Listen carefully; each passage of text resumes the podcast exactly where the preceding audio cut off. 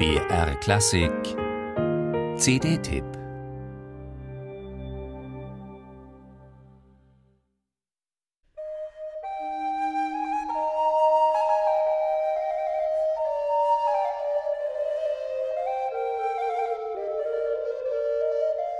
Der Titel des Albums greift den Namen unzähliger barocker Sammlungen von Instrumentalmusik auf. Recueil de pièces pour les autres instruments. Welche Instrumente da gemeint sind, ist nicht immer eindeutig zu sagen. Genaue Besetzungsangaben setzten sich im 18. Jahrhundert zwar mehr und mehr durch, die Regel waren sie aber bei weitem noch nicht. Deshalb hat sich die Blockflötistin Eva Lejeune bei diesem CD-Projekt zum Ziel gemacht, das Repertoire auf seine Blockflötentauglichkeit hin zu testen.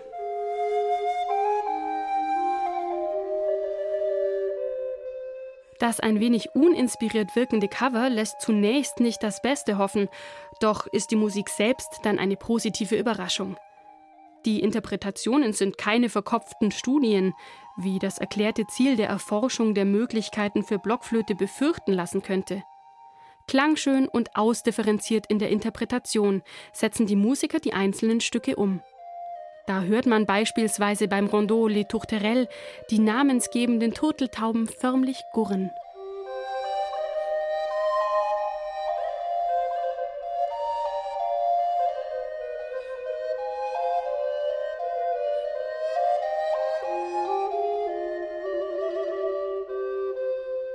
Unter den auf der CD vertretenen Komponisten sind große Namen des französischen Barock wie François Couperin und Marin Marais.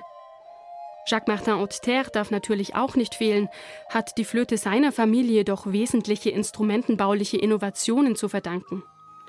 Aber auch die weniger geläufigen Komponisten Michel Plavet und Claire Nicolas Roget steuern eine Suite bzw. eine Sonate zum Repertoire bei.